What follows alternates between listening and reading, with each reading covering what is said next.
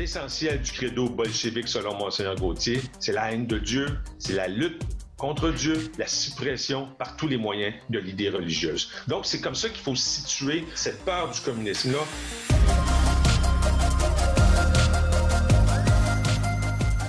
Bonjour et bienvenue à Parésia, votre balado qui prend le temps de penser. La première moitié du 20e siècle fut, comme un peu partout dans le monde, le lieu de profonds bouleversements. Que ce soit au niveau économique, social, culturel, politique et religieux, cette période de notre histoire n'a pas été épargnée par les rivalités idéologiques. Dans ce contexte, le communisme et l'Église catholique allaient s'affronter sur le terrain des idées, mais pas seulement, comme allaient nous le relater de nombreux historiens, et c'est le cas de mon invité aujourd'hui, Hugues Théoret. Bonjour. Bonjour, Monsieur Denis. Hugues Théoret, vous êtes historien spécialisé en histoire canadienne. Vous êtes euh, actuellement chargé de cours à l'Université euh, d'Ottawa ainsi qu'à l'Université euh, du Québec à Gatineau. Vous êtes également l'auteur de plusieurs ouvrages, dont celui qui animera notre discussion aujourd'hui, La peur rouge, histoire de l'anticommunisme au Québec, 1917-1960, publié aux éditions du Septentrion. Alors, avant d'entrer dans le vif du sujet, Permettez-moi de vous poser peut-être une question un peu personnelle. Pouvez-vous nous, parler euh, d'où est venu euh, votre intérêt pour euh, ces questions d'histoire liées au, conflit idéologique, notamment celui dont on va parler aujourd'hui de, l'anticommunisme? Qu'est-ce qui vous a passionné ou vous intéressé particulièrement dans cette perspective historique?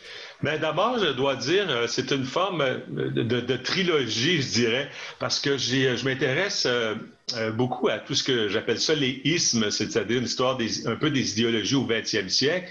Et euh, je dois dire, bon, ça me rajeunit pas, mais ça fait bon plus que 25 ans que, que j'étudie le, le, phénomène de l'antisémitisme au Québec, au Canada, du fascisme, du communisme et de l'anticommunisme. Bien entendu, ces thèmes-là euh, se, se recoupent. Et lorsqu'on fait des recherches, ben on trouve un peu de tout hein, euh, et on met ça de côté puis on dit bon, on pourrait alimenter ça plus tard pour un autre ouvrage. Donc c'est un petit peu dans cette perspective-là, ayant euh, d'abord fait euh, une maîtrise et des recherches pointues sur l'antisémitisme d'Adrien Arcan, hein, ceux qu'on appelait les chemises bleues au Québec.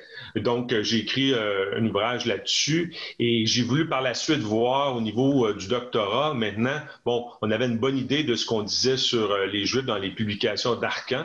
J'ai voulu voir ensuite qu'est-ce qu'on disait dans les publications un petit peu, bon, régulières, comme les, quotidiens, les revues, etc., au Canada français, au Québec, dans les années 30 sur les, fascismes.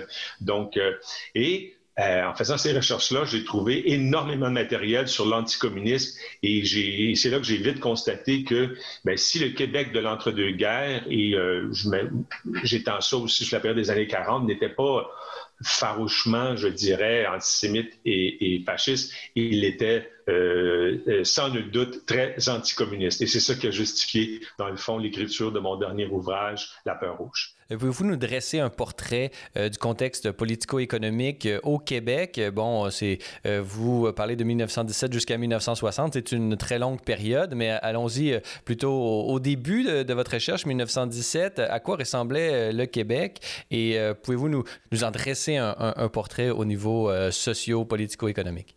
Bien sûr. Donc, euh, j'ai situé ma recherche au début 1917, bien entendu, à cause de la révolution russe euh, euh, qui, qui, a eu lieu.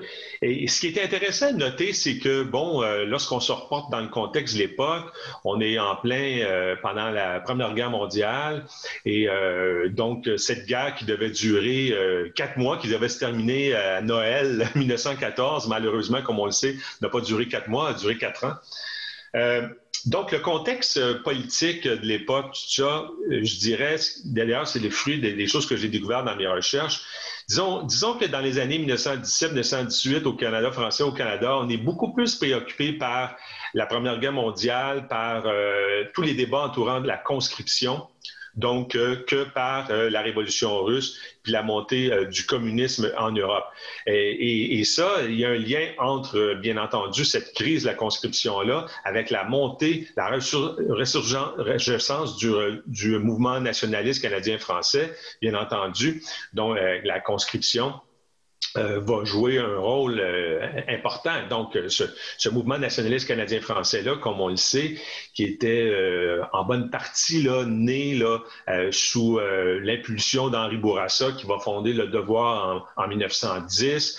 Donc, toute l'opposition de Bourassa et de plusieurs intellectuels canadiens-français à la loi navale, donc, qui avait été imposée par Ottawa, par Wilfrid Laurier. Bien avant ça, l'opposition de la participation des Canadiens-français à la guerre d'Afrique du Sud, la guerre des Bourgs en 1899, mais qui va connaître une autre impulsion, j'élargis aussi avec le règlement 17 hein, de 1912 en Ontario, donc qui euh, limitait euh, interdisait du moins, limitait l'enseignement français dans les écoles de l'Ontario, donc en 1912, la création du journal Le Droit en 1913 et ensuite, bien entendu, la crise de la conscription de 1917-1918. Donc, c'est tout, l'univers politique euh, du Canada français là, de ces des années 10 jusqu'aux années 20, ben, c'est fortement marqué par cette montée du nationalisme canadien-français, qui est une forme de nationalisme, bien entendu, qui est différent, euh, différente du nationalisme québécois. Donc, on ne parle pas ici d'indépendance du Québec, on parle plutôt d'un nationalisme canadien-français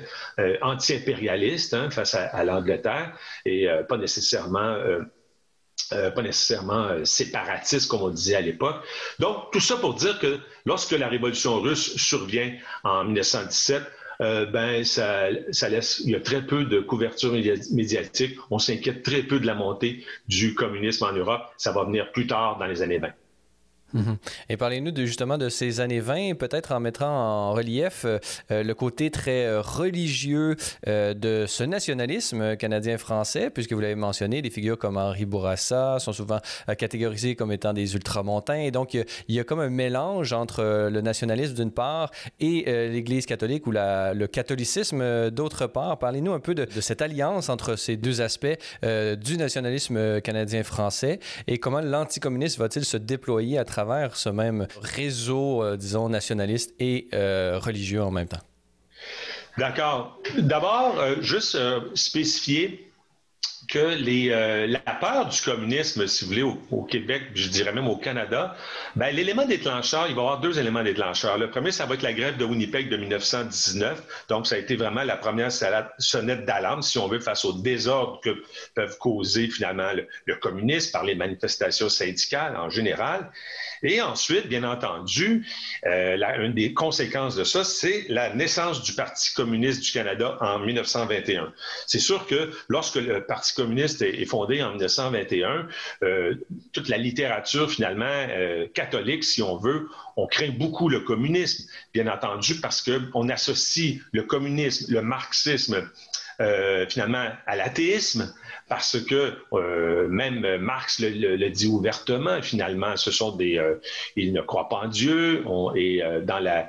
La religion, c'est l'opium du peuple. La religion, c'est l'opium du peuple, exactement. Et dans le discours des catholiques, dès les années 20, ça va venir encore plus fort dans les années 30, du moins au Québec, ben, on va beaucoup associer les communistes à des sans-dieux, à l'athéisme. Hein? À, tout ce qui est rouge d'ailleurs, rouge qu'on associe à l'enfer. Hein?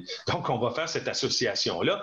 Et c'est pas un hasard. Je fais le pont entre la naissance du Parti communiste canadien en 1921, qui va noyauter d'ailleurs beaucoup de centrales syndicales, donc des, euh, des centrales syndicales, des, des, syndicats qui venaient surtout euh, euh, de, des États-Unis, donc qui étaient liés à la troisième internationale communiste.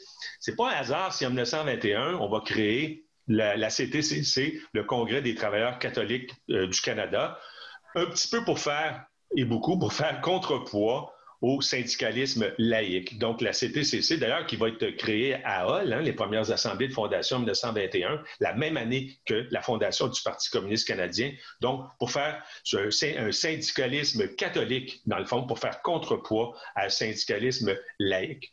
Et pendant toutes ces années-là, bien entendu, il va y avoir tout un discours euh, finalement anticommuniste qui va euh, se préparer et qui va prendre son impulsion, je dirais, avec la crise économique euh, des années 30, donc lors de la, crise économique de 1929, qui, contrairement à ce qu'on peut penser, va renforcer ce discours anticommuniste-là, parce que pour beaucoup, plusieurs voient, dans le fond, euh, accusent un peu, voient un peu les communistes derrière, finalement, tout cet, effondrement du, capitalisme. On, pointe du doigt, finalement, euh, les communistes pour cet échec du capitalisme.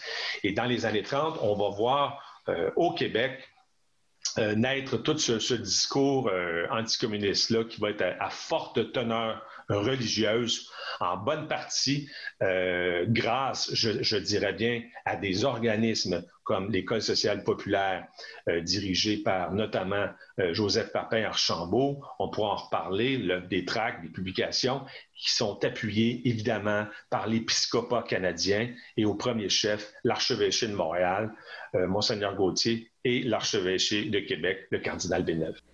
Oui, ben justement, euh, allons-y tout de suite, sautant dans le vif euh, du sujet. Euh, l'anticommunisme religieux, quels en sont les, principes et quels, en sont les, principaux combats, les institutions qui vont, qui vont vraiment attaquer le, communisme de front?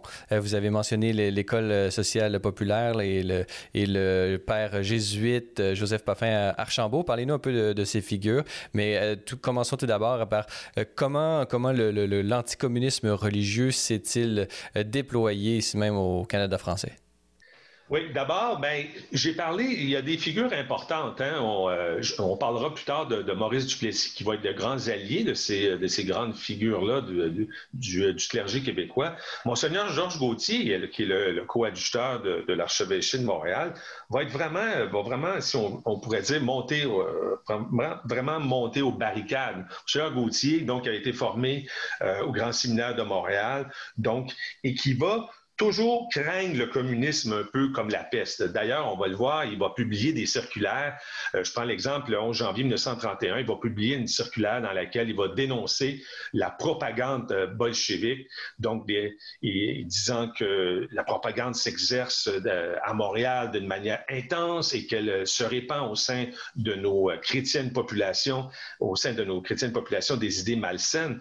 Et il va cibler, bien entendu, les, euh, les syndicats et, selon lui, c'est pas clairement pour monseigneur Gauthier cette propagande communiste là vise avant tout à détruire le catholicisme. Donc, il écrit là, dans cette lettre circulaire là, il n'y a rien de plus clair, le plus essentiel du credo bolchevique selon monseigneur Gauthier, c'est la haine de Dieu, c'est la lutte contre Dieu, la suppression par tous les moyens de l'idée religieuse. Donc, c'est comme ça qu'il faut situer, dans le fond, cette peur du communisme-là. Quand je dis qu'il y a une forte teneur religieuse, oui, il y a aussi une teneur idéologique et politique, on va le voir avec Duplessis, mais c'est d'abord, avant, tout, un, un anticommunisme à forte teneur religieuse, non seulement à cause, à cause du discours que tient à Montréal Monseigneur Gauthier, à Québec, euh, le, cardinal Villeneuve, mais bien entendu aussi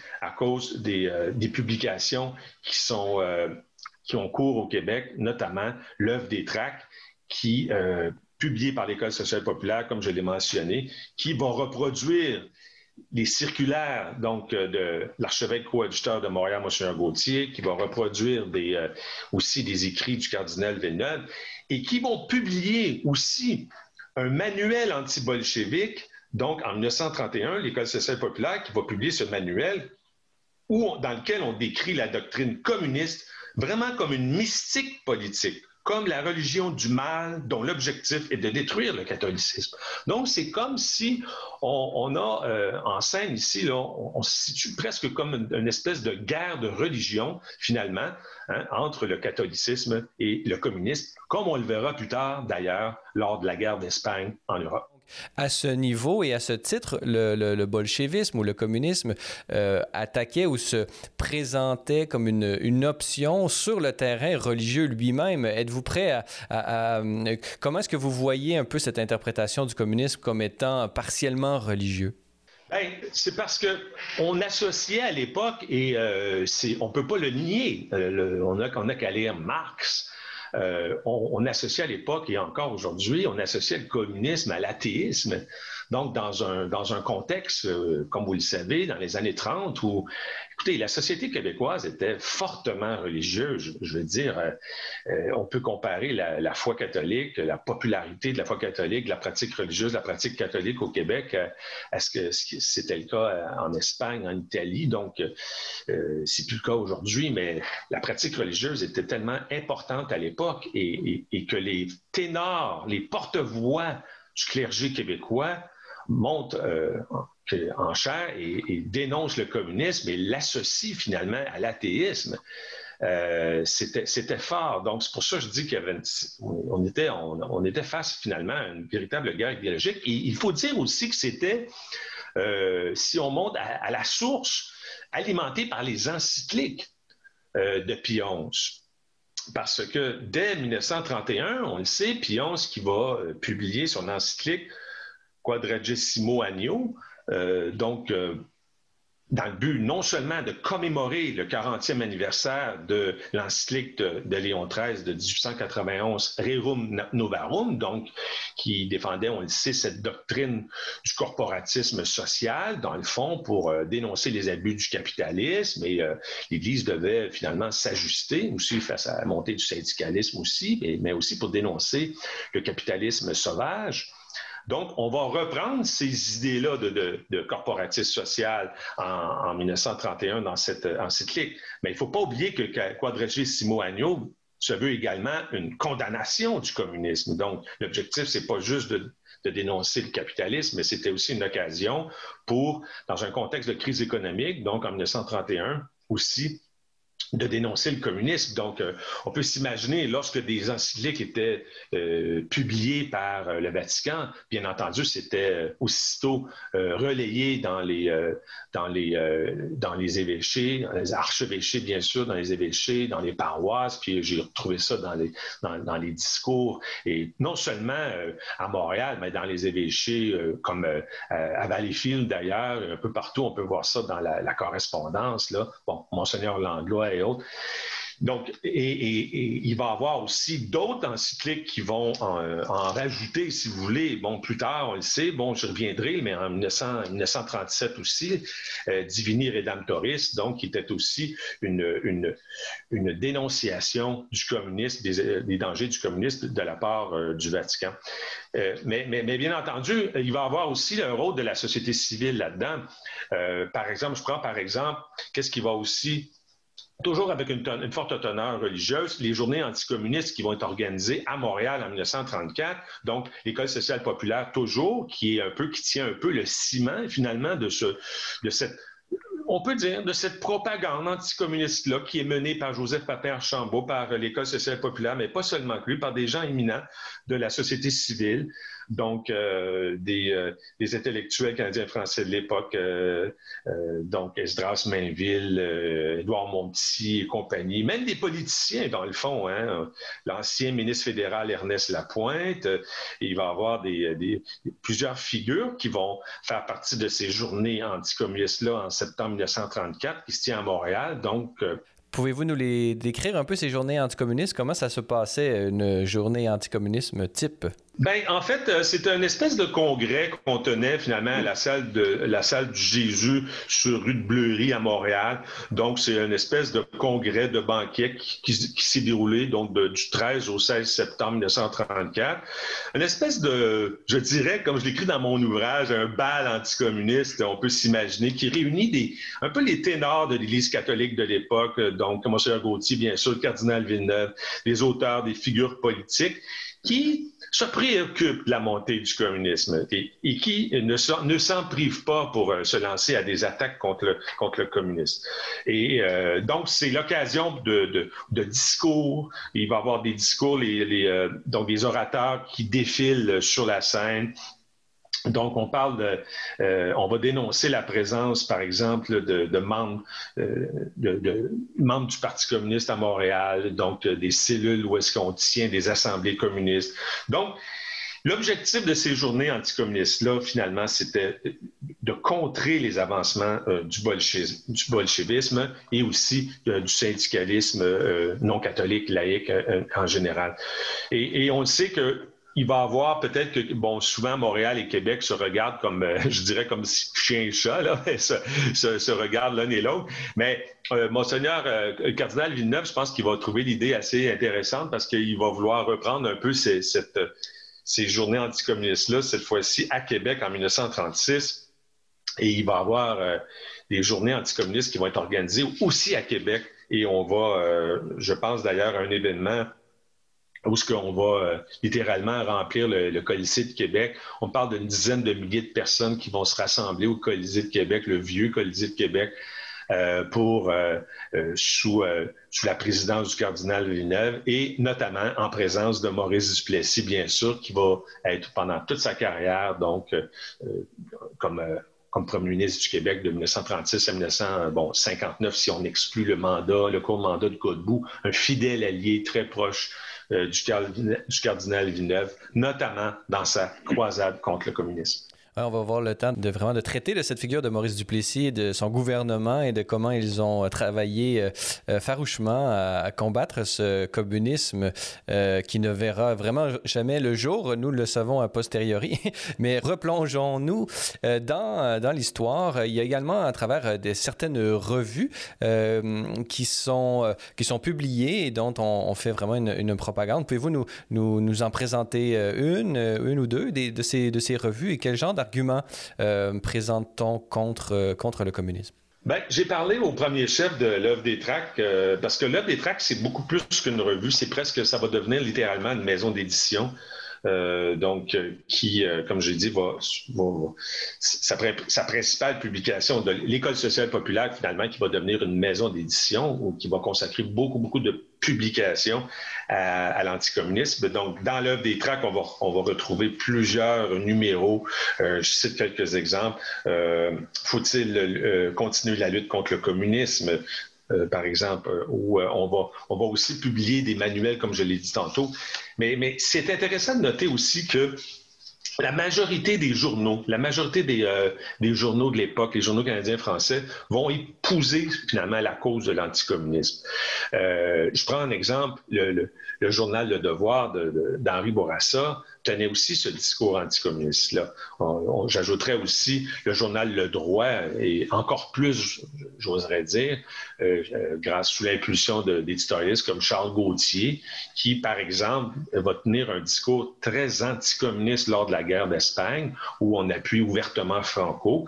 On va retrouver même ce discours un peu plus subtil, moins engagé, mais ce discours anticommuniste-là aussi dans des revues comme la revue L'Action nationale, bien entendu, en 1930 bon, qui va changer de ton au fil des ans, surtout plus qu'on euh, va approcher de la, Révolution tranquille, mais, pour la période des années 30, là, des années 40, le discours de l'Action nationale, qui est une revue, on le sait, très nationaliste, est très farouchement anticommuniste. Il y a quelques exceptions où est-ce qu'on va avoir des, euh, des, textes des auteurs un peu plus nuancés. Je prends par exemple euh, André Laurando, qui qui n'est pas, qui est pas pro-communiste, mais qui, lui, va avoir un ton, euh, un argument un peu plus nuancé, disant que, euh, bon, à force de regarder les dangers du communisme, ben, peut-être qu'on ne voit pas les dangers du fascisme. Hein.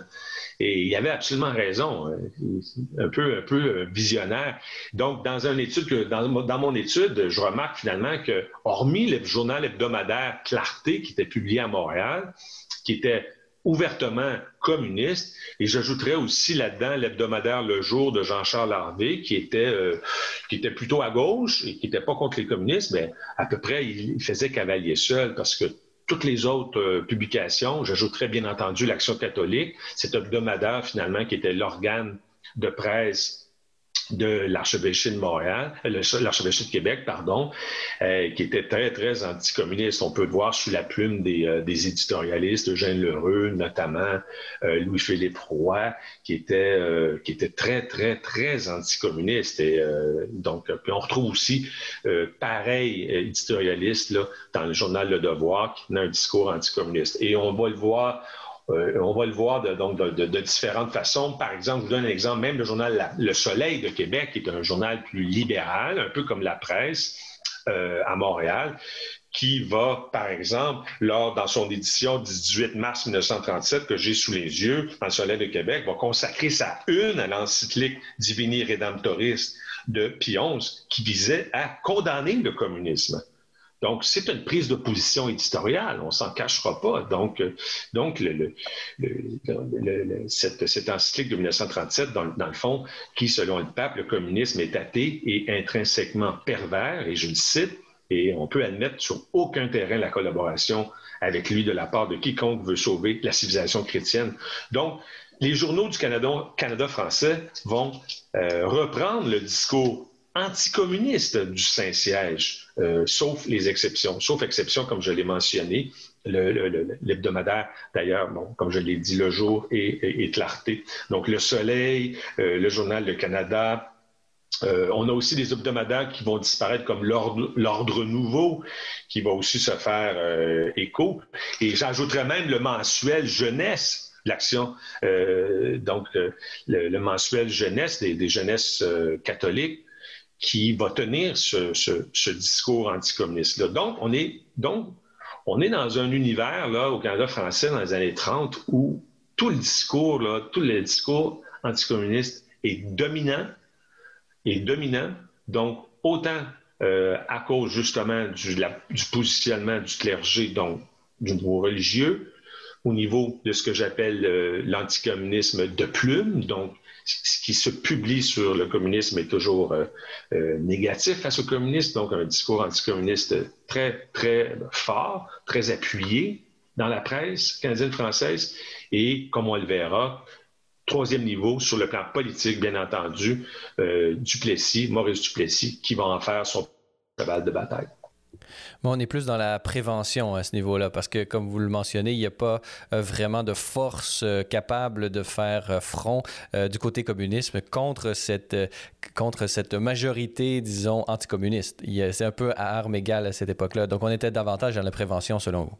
Absolument, absolument, parce que lorsqu'on regarde le phénomène, Déjà en 1930, là, à Ottawa, l'élection des conservateurs de Richard Bennett. Bennett on, va se le dire, était aussi anticommuniste. Donc, euh, c'est un lien qui est un, dénominateur commun euh, entre Bennett et Duplessis. Donc, Bennett, le conservateur, qui est très anticommuniste. D'ailleurs, une des premières lois qu'il va adopter, c'est en 1931. Il va finalement faire adopter, euh, faire amender le code criminel, faire adopter l'article 98 du code criminel qui, dans le fond, vise le Parti communiste canadien, donc de rendre illégal le Parti communiste canadien. Donc, à quelque part, c'est à Ottawa qu'on va mettre la table pour que, plus tard, Duplessis adopte la loi du Canada en 1936. Donc, c'est non seulement au Québec, et je ne l'ai pas mentionné depuis euh, le début de notre discussion, mais j'en parle aussi dans mon ouvrage, le discours anticommuniste euh, et pour montrer comment il est très catholique et, très dominant aussi ailleurs dans le Canada. Euh, on, pense à euh, Monseigneur, euh, l'évêque de, Calgary, à Regina, bien sûr en Ontario. Donc, dans les milieux conservateurs, des milieux catholiques, même chez les anglophones, il y a un discours anticommuniste qui est très fort aussi. Ce n'est pas seulement au Québec. Bon, s'il est plus fort au Québec, bien entendu, parce qu'il euh, y a euh, des ténors de l'Église catholique qui vont euh, souffler un petit peu sur, ce discours-là, si vous voulez, dans le fond, pour le propager davantage, hein, un peu comme souffler sur des braises. Mais le discours anticommuniste est aussi très fort dans le reste du Canada. Et plus tard, comme on va le voir, après la Seconde Guerre mondiale, il va y avoir une reprise, du moins, de ce discours anticommuniste dans le contexte de la guerre froide. On y reviendra. Chers auditeurs de Parésia, notez que pour en apprendre davantage sur Celles et Lumières Médias, avoir accès à l'ensemble de nos émissions ou documentaires télé, consulter notre grille horaire ou lire nos différents blogs, rendez-vous sur notre site internet au www.slmedia.org/fr. Vous pouvez également nous suivre via Facebook, Twitter et Instagram. Grand merci à tous ceux qui veulent bien nous laisser un commentaire sur votre plateforme balado préférée ou en s'engageant par leur mention j'aime ou leur partage. Enfin, notez que l'apostolat C'est les Média ne serait possible sans votre contribution financière. Pour faire un don, visitez notre site web au www.slmedia.org/fr où vous y trouverez toutes les informations sur nos différents programmes de soutien financier. Nous émettons des reçus pour fin d'impôt. Merci à l'avance pour votre générosité. Nous sommes toujours en compagnie de Hugues Théoret, historien et auteur de ce livre dont nous discutons euh, depuis le début de, cette émission, La peur rouge, histoire de l'anticommunisme au Québec, 1917-1960, publié aux éditions du Septentrion. Dans la première partie euh, de l'émission, nous allons pu voir euh, et comprendre que l'anticommunisme au Québec était fondamentalement religieux au début, dans les années 17, 1917, des années 20, les années 30. C'est vraiment l'Église qui euh, par ses institutions, telles euh, l'École sociale populaire et euh, certains ténors de, l'épiscopat, tel Monseigneur Gauthier du, de l'archidiocèse de Montréal, vont vraiment faire un front au niveau religieux par toutes sortes de moyens comme des tracts et tout ça, mais le, côté politique, bien qu'étant, bon, disons, présent, puisque tout le monde était catholique d'une certaine façon à cette époque, c'est vraiment plus tard et, et avec l'élection de Maurice Duplessis qu'on va voir une certaine récupération politique et partisane de cet anticommunisme-là.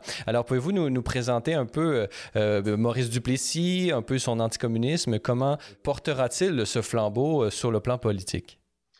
Bien sûr. D'abord, remettre en contexte l'année 1936. bon, 1936, c'est une, c'est une année de, je dirais, de désordre, c'est-à-dire la crise économique. On est, bon, on n'est pas encore tout à fait sorti de la crise économique, comme on le sait, euh, c'est avec la Deuxième Guerre mondiale qu'on voit le Canada et bien d'autres pays vont se sortir de la crise, notamment comme pays euh, euh, fournisseur hein, de, non seulement d'armes, mais de biens, matériels, d'équipements, qui va relancer l'économie canadienne. Donc, l'année 1936, la crise économique qui n'en finit plus. On le sait, en Allemagne, c'est les nazis donc, vont remilitariser la Rhénanie, donc la menace la, menace de guerre, euh, tu sais, euh, on voit poindre à, l'horizon cette menace de guerre. Et bien entendu, il y a un lien avec le communisme, c'est la guerre d'Espagne qui est là, donc la guerre civile, qui oppose finalement le Front populaire plus communiste appuyé par Moscou aux troupes de Franco, troupes nationalistes de Franco, qui sont, qui seront euh, notamment armées, alimentées par les troupes, par Mussolini et Hitler. Donc, ben, c'est dans ce contexte-là de ce contexte, cette guerre d'Espagne-là va avoir un certain euh, impact, euh, influence sur euh, non seulement ben, l'élection de Maurice Duplessis, non seulement son élection, mais aussi sur son règne. C'est-à-dire, Duplessis va, l'élection de, Maurice Duplessis en, août 1936 survient en plein cœur de guerre d'Espagne. Et Duplessis va dès lors agiter le spectre du communisme, disant que, ben, voyez ce qui se passe là en Espagne, hein, voyez ce qui se passe là dans la péninsule ibérique, et euh, il n'en suffirait, suffirait que, très peu que si Franco perd la guerre d'Espagne, que les communistes, le Front populaire, finalement, débarquent chez nous. Donc, il va agiter l'épouvantail économiste dans, communiste dans ce, dans, ce contexte, dans ce contexte de guerre d'Espagne-là. Et c'est quelque chose que j'ai noté dans d'autres études aussi. Et contrairement à ce qu'on a dit, le Québec n'est pas si isolationniste. Au contraire, dans les années 30, euh, les, quotidiens surveillent de très, très près ce qui se passe en Europe, notamment la guerre d'Espagne et après avec euh, les années qui vont précéder la Seconde Guerre mondiale. Donc, Duplessis qui, qui prend le pouvoir euh, en août 1936 et il va, dans le fond, faire de. Sitôt arrivé au pouvoir, Duplessis va défendre, on le sait, l'autonomie provinciale, donc il va en faire son cheval de bataille, donc, et il va partir en croisade contre le communisme au Québec. Et là, il, a, il va pouvoir compter sur l'appui, bien entendu, comme je l'ai expliqué, de l'Église catholique à Québec, à Montréal et dans la majorité des, euh, régions, des évêchés qui vont euh, appuyer Duplessis. Euh, mais il va aussi bénéficier de l'appui de la presse canadienne-française et au premier chef de l'Action catholique. Donc, l'Action catholique qui va se faire de plus en plus dans les années 30, le fer de lance de l'anticommunisme au Québec, et on va saluer l'élection de Maurice Duplessis. Hein. on, trouvait euh, un petit peu sur, le plan politique, à l'Action catholique, qu'on menait une lutte paresseuse contre le, contre le communisme en dehors de, en dehors de l'Église. Et enfin, on va trouver euh, en Maurice Duplessis une espèce de, de, commandant, de commandant des troupes hein, pour, euh, pour, combattre, pour, combattre, pour combattre le communisme. Et la preuve en est que dès son élection, euh, dès son élection, le premier la première mesure que, que, Duplessis va euh, adopter, première loi, ben, c'est la loi qu'on a appelée la loi du Canada. Ça va être vraiment la première mesure euh, d'importance, si vous voulez, qui va, euh, va adopter pour combattre le communisme. Donc, c'est en mars 1937, donc comme on peut voir, il a été élu en, en, août 1936, en mars 1937, qui va déposer le, projet de loi 8, 8 originalement. Donc, protégeant la province contre la propagande communiste. Et ça faisait longtemps. Même dans l'opposition, euh, lorsqu'il était dans l'opposition, il soulevait souvent le problème, le danger du communisme euh, au premier ministre Tachereau, sous les libéraux d'Alexandre Tachereau, qui était d'ailleurs le neveu du cardinal, mais qui est lui, Alexandre Tachereau, en passant, qui était, euh, qui était pas pro-communiste. Hein. C'est pas parce que c'est un rouge que c'est un communiste. Je vous le dis, là, Tachereau était aussi anticommuniste.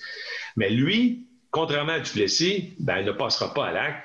Mais Duplessis, lorsqu'il va prendre le pouvoir, ben, il va aller très loin, il va appuyer, déposer ce projet de loi-là. Donc, un projet de loi qui visait d'abord la préoccupation de Duplessis. D'abord, c'était vraiment la publication, la diffusion des écrits anticommunistes, donc qu'on qualifiait de subversifs à l'époque, dans les bureaux de poste, par la poste euh, au Canada. Donc, on, il était très préoccupé par le fait que tout cette toute cette, euh, cette littérature anticommuniste, euh, anticatholique euh, circulait librement dans la poste au Canada. Et c'est ça qui va l'éveiller, qui, le préoccupait tout particulièrement. Et il va déclarer d'ailleurs devant la Chambre d'Assemblée, écoutez, c'est très fort, venant de Duplessis, je le cite, Tant que j'aurai un souffle de vie, je n'épargnerai rien je ferai tout en mon pouvoir pour faire disparaître le communisme de la province de Québec. Les scènes effroyables qui se déroulent dans l'Europe ensanglantée, hein, on comprend la guerre d'Espagne, ne nous permettent pas d'hésiter un moment. Je demande aux hommes publics d'être prudents dans leur langage afin de ne pas fournir aux communistes des occasions, même éloignées, de se réjouir des excès de langage et des attitudes désordonnées afin de s'en servir. Donc, et il va, euh, il va son discours anticommuniste, finalement, va prendre de plus en plus d'ampleur. Et le débat, il va amener par ses prises d'opposition, bien sûr par le dépôt du projet de loi sur euh, qu'on va qualifier, qu'on va surnommer la loi du Canada, il va amener ainsi le débat sur le communisme à l'Assemblée nationale. Et il va, dans le fond, euh, on, va, on va débattre, dans le fond, des dangers du communisme. Et ça, ça va contribuer aussi à cette peur rouge. Le fait qu'on débattait des dangers du communisme à la Chambre d'Assemblée à Québec et que c'était repris par les journaux, ben moi, je comprends que c'est sûr que la population québécoise de l'époque, ben ça, cette peur rouge-là va être bien, entendu accentuée par, ces débats qui, euh, qui, faisaient, qui, défrayaient, finalement euh, les manchettes. Et suivant cette euh, loi du Canada et, justement de, de, la peur euh, qui, qui va, qui va s'accroître un peu dans la population suite bon, aux guerres qui se passent en Europe et aux, aux débats qui se déroulent à l'Assemblée nationale du Québec, euh, parlez-nous des escouades anticommunistes qui, qui furent un, moyen, disons, manu, presque manu militari pour, pour, pour vaincre ce, ce qui était perçu à l'époque comme étant vraiment une, une attaque de front et un danger réel contre, contre l'ordre public euh, au Québec. Exactement. Donc, la loi, la loi du Canada, juste pour spécifier, qui a un lien exactement à ce que vous venez de mentionner, donc, donnait au, euh, au, gouvernement du Québec, au procureur général de la province de Québec, qui était aussi le premier ministre en passant, là, en l'occurrence Maurice Duplessis, le plein pouvoir d'ordonner la fermeture d'une maison utilisée à des fins de propagande communiste. Ça, c'était très large.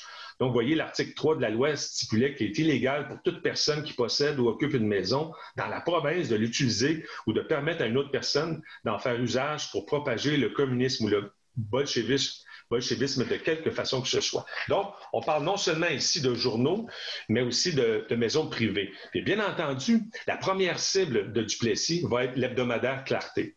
L'hebdomadaire Clarté qui est publié euh, sur la rue Sainte-Catherine à Montréal et qui publie donc euh, ouvertement là, des, articles pro-communistes, donc qui défendent le communisme et qui s'attaquent aussi à Duplessis. Donc, et c'est ainsi que les premières descentes des escouades communistes, dans le fond, vont être effectuées contre contre l'hebdomadaire Clarté.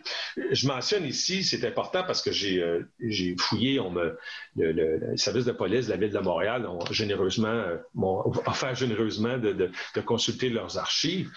Et les escouades anticommunistes à Montréal n'avaient pas été formées sous Duplessis. C'est intéressant de le noter. Ça fait le pont avec ce que je vous disais précédemment. Avaient été formées dès 1934 sous le gouvernement de Tachereau.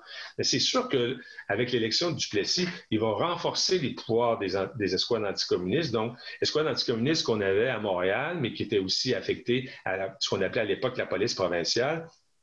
Donc, pour faire appliquer la loi du Canada, le gouvernement va conférer aux policiers le pouvoir de traquer les communistes euh, au Québec, donc, euh, première escouade qui avait été formée, j'ai dit 34, mais c'est en 1933, et qui va euh, effectuer des descentes. Des descentes, par exemple, à l'hebdomadaire Clarté, donc on va canasser littéralement l'hebdomadaire, mais aussi dans des maisons privées. par exemple, l'escouade anticommuniste de Montréal, dont j'ai obtenu tous les rapports, vont assister aux assemblées euh, communistes, donc la deuxième internationale, troisième internationale des organisations communistes, vont aussi assister à des démonstrations, à des, euh, assemblées. Ils vont assister, pardon, ils vont assister, tenez-vous bien, à ce qu'ils appelaient dans les rapports à des funérailles rouges, c'est-à-dire funérailles de membres de partis communistes. Donc, on peut, vous me pardonnerez l'analogie, mais c'est un petit peu lorsqu'on voit des policiers qui prennent des photos lors de rassemblements de moteurs criminalisés, dont les Hells Angels. Euh, vous, me, pardonnerez l'analogie, mais c'est un petit peu l'image que j'ai. Euh, assistance aux grèves aussi. Donc, l'escouade anticommuniste qui va assister aux grèves, donc ils vont prendre des notes parce que, il faut le dire, les, euh, le mouvement syndical au Québec était en partie, je dis bien en partie, noyauté par le Parti communiste canadien. Pas tous les syndicats, mais plusieurs. Donc, enquête spéciale et, bien entendu, il y avait aussi des descentes qui étaient effectuées dans des, euh, dans, des foyers. Donc, le 9, c'est le 9, d'ailleurs, 9 euh, novembre 1937 que Duplessis va ordonner la fermeture des bureaux de l'hebdomadaire Clarté, qui, malgré euh, la fermeture, puis malgré le fait que les policiers vont saisir tous les journaux, qui vont apposer un cadenas à la porte des locaux de la rue Sainte-Catherine, donc qui vont continuer à publier clandestinement leur, euh, leur, hebdomadaire et ils vont s'en prendre de plus en plus à ce moment-là euh, à Duplessis qu'on accusait de, de fasciste là, de tout. Donc, c'est ainsi que ces, ces, ces escouades anticommunistes-là vont continuer à, effectuer leurs opérations, si vous voulez, de descente, euh, d'observation, de traque, de saisie, de saisie de matériel de, littérature euh, dans les années 40 et, ainsi que dans les années 50. Dans les années 39, euh, bon, vous, mentionnez dans votre livre, à la page 128, euh, que, que, le gouvernement Maurice de Maurice Duplessis n'en démarre pas. L'ennemi communiste est à nos portes. Est-ce que, selon vous, c'est possible de dire que en disons que de la part de, Duplessis, il y avait une véritable euh, peur, c'est-à-dire que Maurice Duplessis lui-même croyait vraiment que l'ennemi communiste était, était capable de, vraiment de, trouver racine au Québec, ou est-ce que c'était plus une, utilisation de la peur à des fins euh, purement partisanes et qu'il ne croyait pas vraiment que le, que le, que le communisme était un danger pour le Québec? Moi, je crois personnellement, pour avoir fouillé les archives de Duplessis, notamment au séminaire à Trois-Rivières, que Duplessis, oui, il avait, euh, c'était stratégique, bien entendu, mais euh, il, croyait, il était foncièrement. D'abord, deux choses. Maurice Duplessis était très catholique, était très pratiquant, très croyant, et il, était très anticommuniste, mais il croyait sincèrement à la menace communiste. Il, y croyait parce que euh, Duplessis craignait plus que la peste, finalement, les mouvements syndicaux, les grèves. Puis on sait que dans les années 40, euh, il y aura plusieurs grèves au Québec et que ce ne sera pas tourpeau euh, que va mater Duplessis. Je peux vous en citer des exemples, notamment une que j'ai étudiée, donc euh, mon patelin d'origine d'ailleurs, Valleyfield, la grève de la Montreal Cotton de 1946, c'était pas Jojo. Et Maurice Duplessis, le gouvernement Duplessis va littéralement envoyé la police avec des mitraillettes pour protéger les briseurs de grève pendant la, grève. D'ailleurs, faites à noter, euh, euh, Monseigneur Léger, Paul-Émile Léger, qui n'était pas encore cardinal à l'époque, je crois qu'il était vicaire général à l'évêché de Valleyfield, va intervenir lors de ce conflit de la, grève de la Montreal Carter de 1946 pour demander aux travailleurs donc, de retourner au travail. Donc, vous voyez, encore une fois, le rôle de l'Église, tout ça. Mais il va avoir euh, Duplessis craignait beaucoup, justement, qui était euh, assez capitaliste, il faut le dire, mais qui s'opposait, somme toute, euh, ne s'opposait pas au syndicalisme catholique, mais bien entendu, qui s'opposait aux grèves et qui ne permettait pas, ne tolérait pas finalement qu'il y ait des manifestations, euh, qu'il y ait des grèves au Québec. Euh, et, pour lui, dans son esprit, c'était clair, s'il y avait des grèves, s'il y avait des manifestations syndicales au Québec, c'était à cause des communistes, c'était à cause du Parti communiste qui, qui tirait les ficelles, qui était en arrière de ça. Alors, je pense que oui, il y avait quelque chose de stratégique là-dedans, mais c'était, il nourrissait un petit peu, euh, il nourrissait un petit peu cet anticommunisme-là dominant au Québec. Mais il faut dire que c'était, c'était il y avait un anticommunisme qui était ambiant. J'en ai parlé des, je parlais à des gens de d'autres générations, plus âgés que moi, et se souviennent, eux ou elles, euh, dans les couvents, dans les collèges classiques, ben, on entendait les, enseignants, surtout des gens de communautés euh, religieuses qui enseignaient à l'époque, qui tenaient ce discours anticommuniste-là. Euh, absolument. Puis euh, les curés en chair aussi, dans les paroisses, c'était c'était d'usage de dénoncer les communistes puis de dénoncer cette part du communiste-là. Et Duplessis, bien sûr, qui était très anticommuniste, mais il va se servir de ça, bien entendu, pour se faire réélire. Pourquoi pas? Hein, on le sait. Hum, faire une pierre deux coups.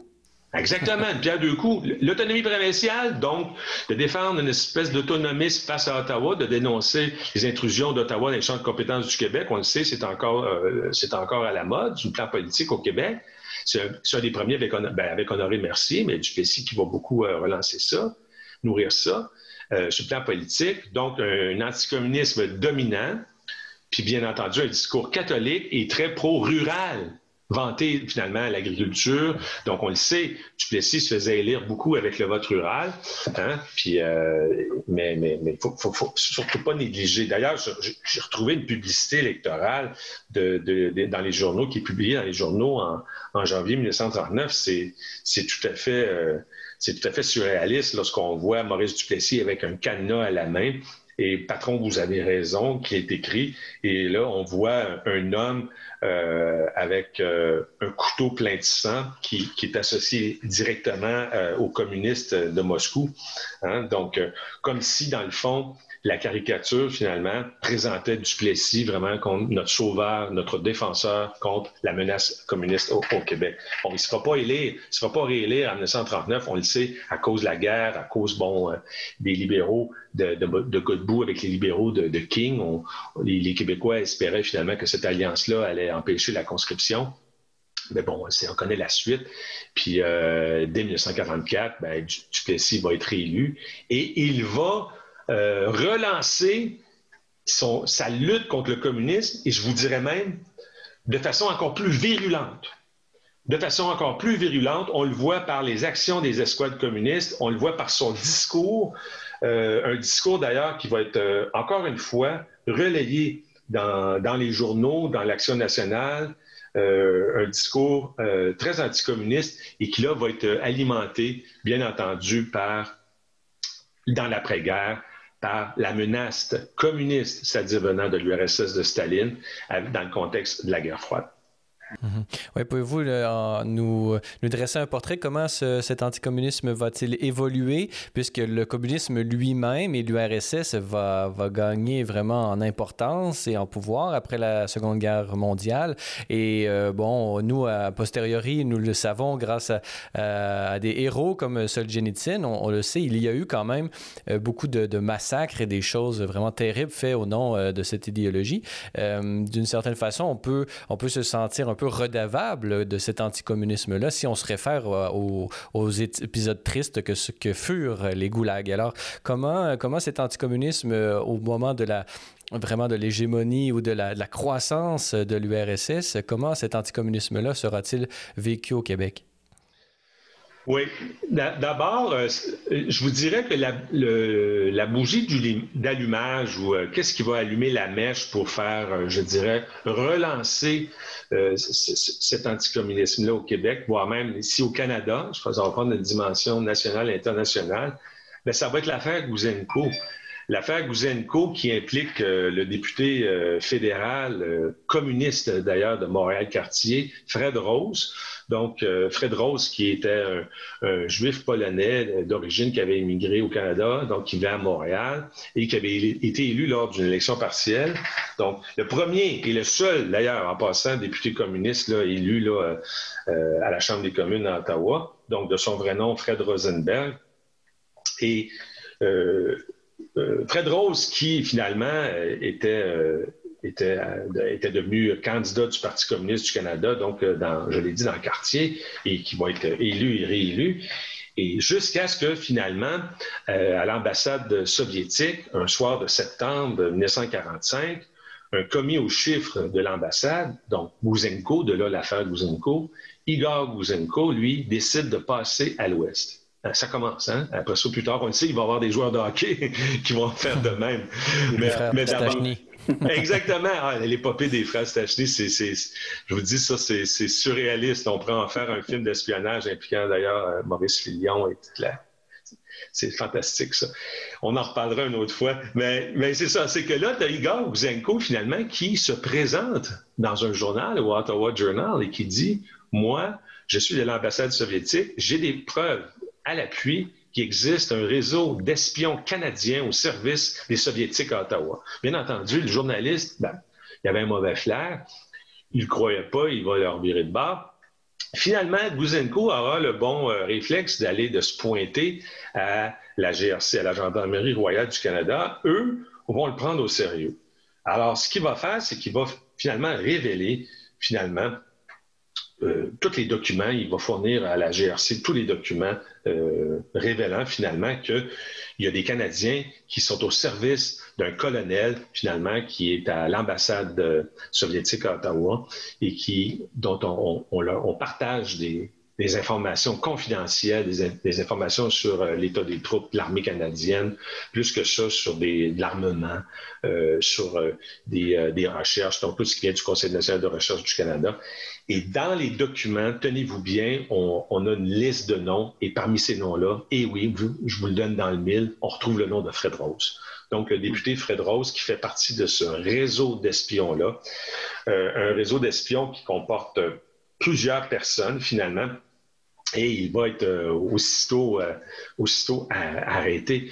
Mais c'est une affaire qui va prendre une ampleur incroyable. Je vous le dis, j'ai un chapitre dans mon livre sur ça. Le premier ministre Mackenzie King, tellement gros comme histoire qu'il ne voudra pas tout de suite informer Washington pour pas trop euh, les, faire paniquer. Mais bien entendu, il va devoir un jour ou l'autre informer Truman. Et à, Washington, on va, on va prendre ça euh, vraiment au sérieux. Et j'ose dire que l'affaire Gouzenko, ben, ça va être un petit peu un des premiers épisodes de la guerre froide. Parce que si l'ambassade soviétique euh, espionne le Canada, puis qu'il y a un réseau d'espions, justement, s'il y a un réseau d'espions au Canada, et ce réseau d'espions-là était formé de qui? De, hauts fonctionnaires euh, fédéraux, et de fonctionnaires aussi du Haut Commissariat britannique euh, euh, à, Ottawa.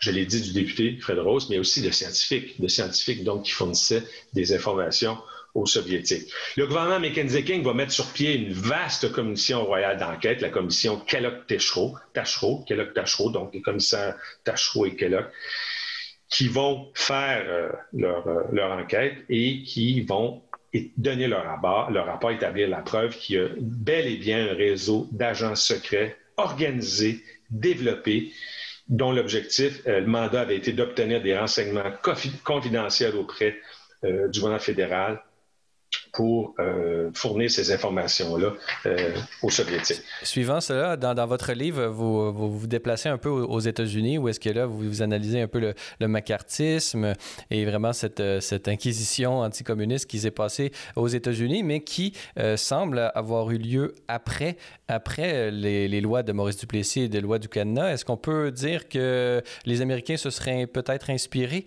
des méthodes de, Duplessis pour leur propre croisade anticommunisme de leur côté de la frontière, selon vous? C'est une excellente hypothèse, M. Denis, je vous le jure, et je ne vous cacherai pas que je suis pas allé à Washington, mais pour avoir fait beaucoup de recherches là, sur euh, le site de la Bibliothèque du Congrès. Euh, d'ailleurs, j'invite nos auditeurs, les beaux auditeurs, si vous faites de, la recherche sur la politique américaine, il y a beaucoup, beaucoup de documents qu'on peut retrouver en ligne sur ce qu'on appelle en anglais Library of Congress. Mais j'ai trouvé très peu de choses sur euh, très, très, très peu de choses.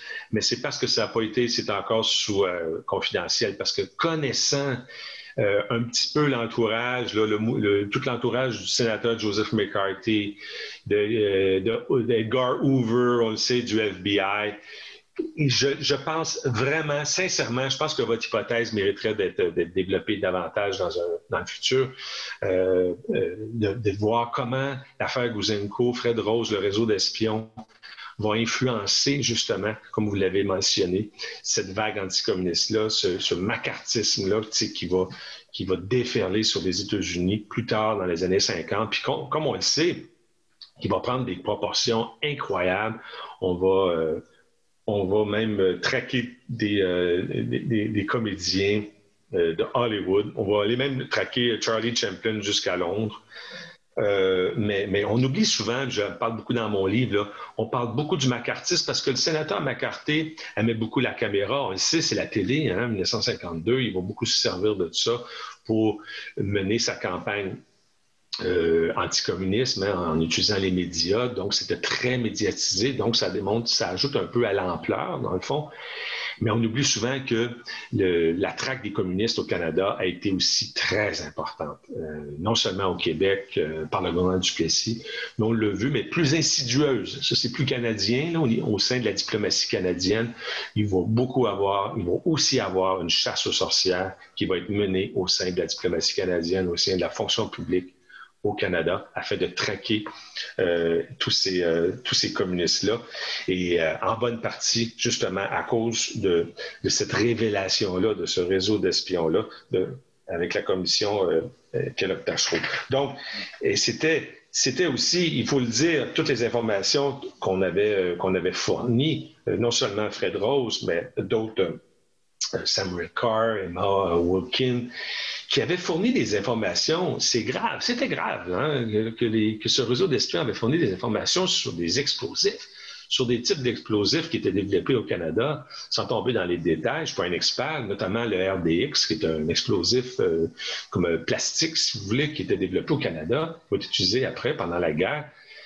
Euh, après la guerre, pardon. Donc, aussi toute la recherche sur le nucléaire, c'est pas banal, comme on le sait. Hein? On le sait, pendant la Deuxième Guerre mondiale, toute la recherche, l'eau lourde, etc., qui est amorcée en France, après l'invasion de la France par l'Allemagne nazie, va se transporter en Angleterre.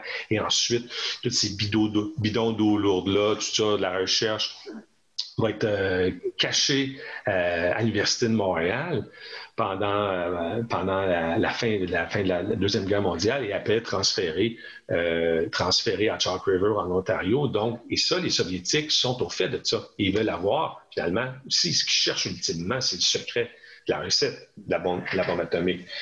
Et donc, ça va prendre toutes ces portes ça va prendre énormément de proportions. Et finalement, Fred Rose va être, euh, va être condamné à six ans de pénitencier, donc en, 1946, et il va finir par être déporté euh, en Pologne.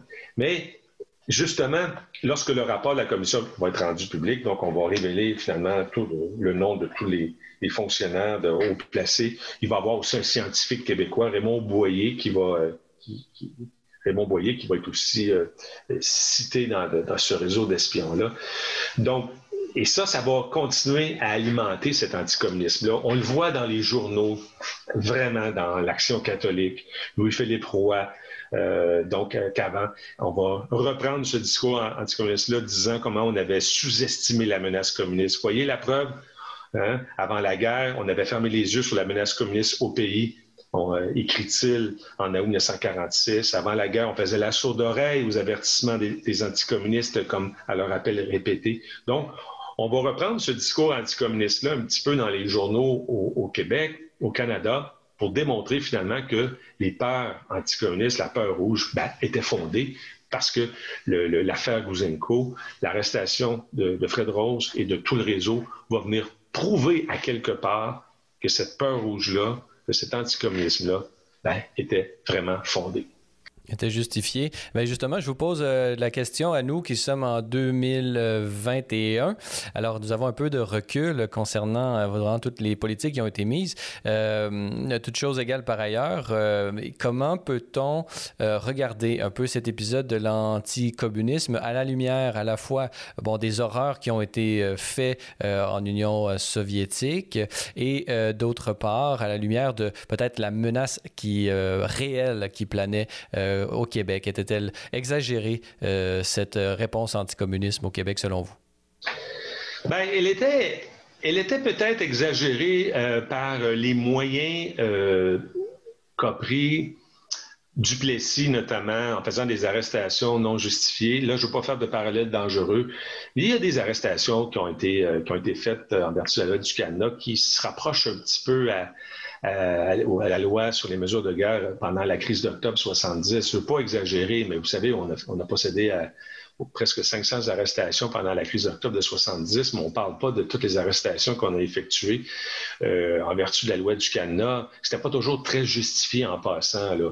Il y a des exemples. D'ailleurs, la Cour suprême va invalider euh, cette, cette loi-là, on le sait, dans les années 50 à cause d'une propriétaire qui avait loué euh, un appartement, finalement, un soi-disant communiste. Ça, ça, ça prenait un petit peu trop de proportions.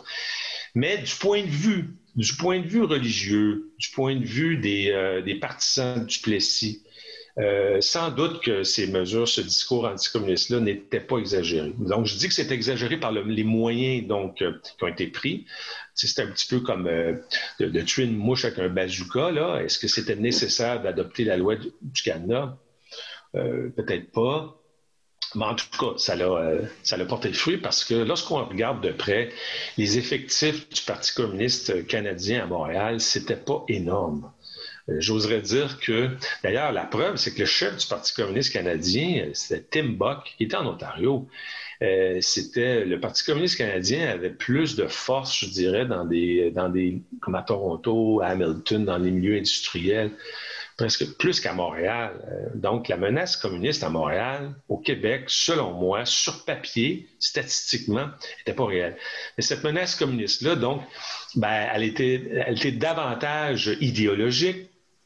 Euh, donc, euh, parce qu'on menaçait finalement l'Église catholique. Et la preuve en est que, bon, c'est ce qui va arriver.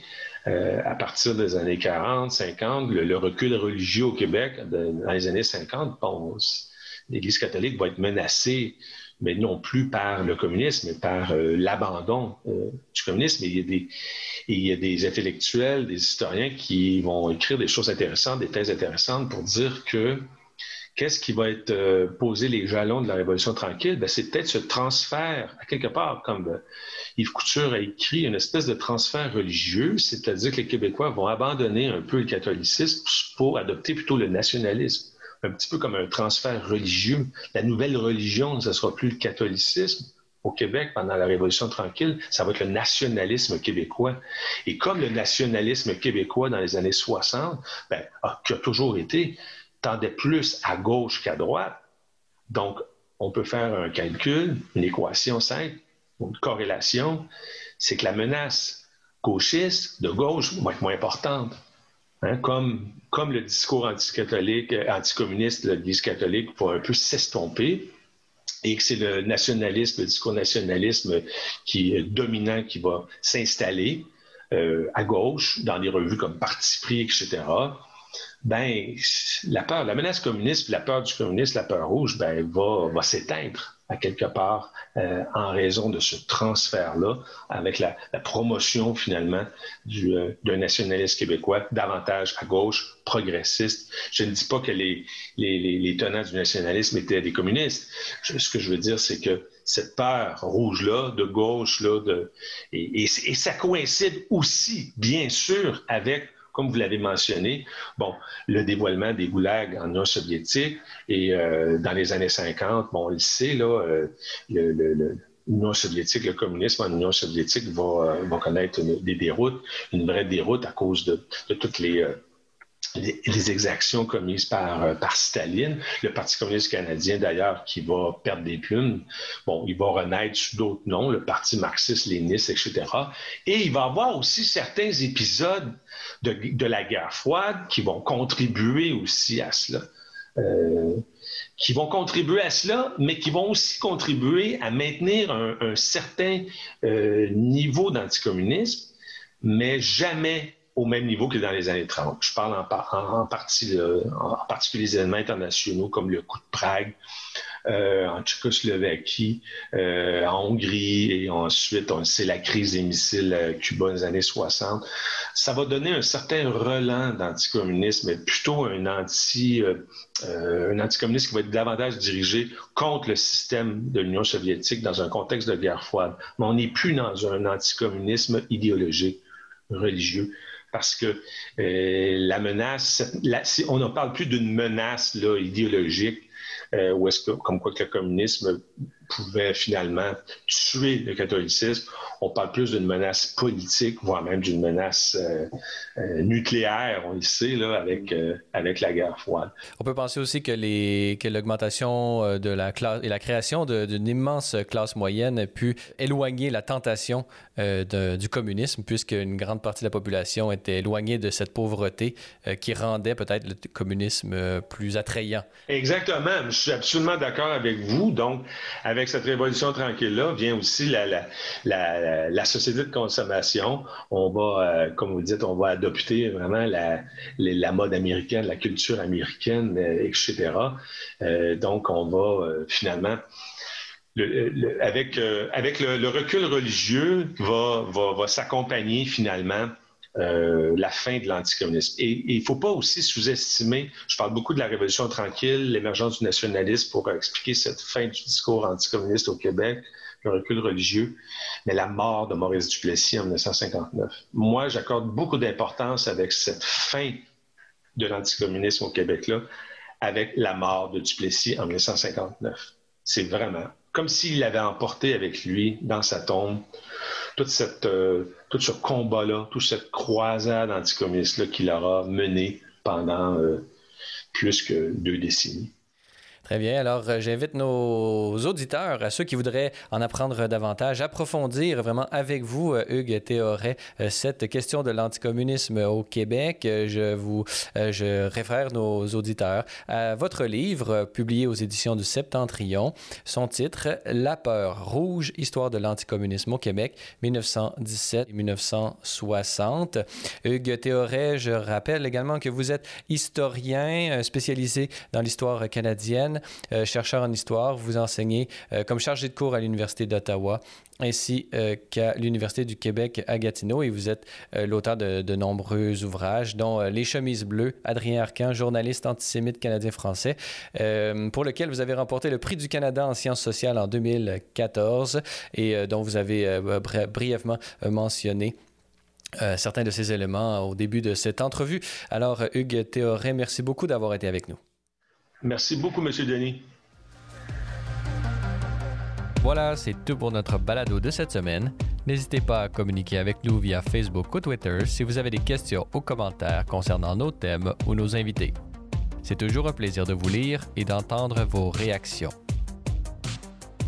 La semaine prochaine à Parésia, je m'entretiens avec une jeune intellectuelle catholique de chez nous, Laurence Godin-Tremblay. Parésia, une production Celle et Lumière Média, je suis Francis Denis et n'oubliez pas que la parésia de la foi doit correspondre l'audace de la raison. Allez, bonne semaine.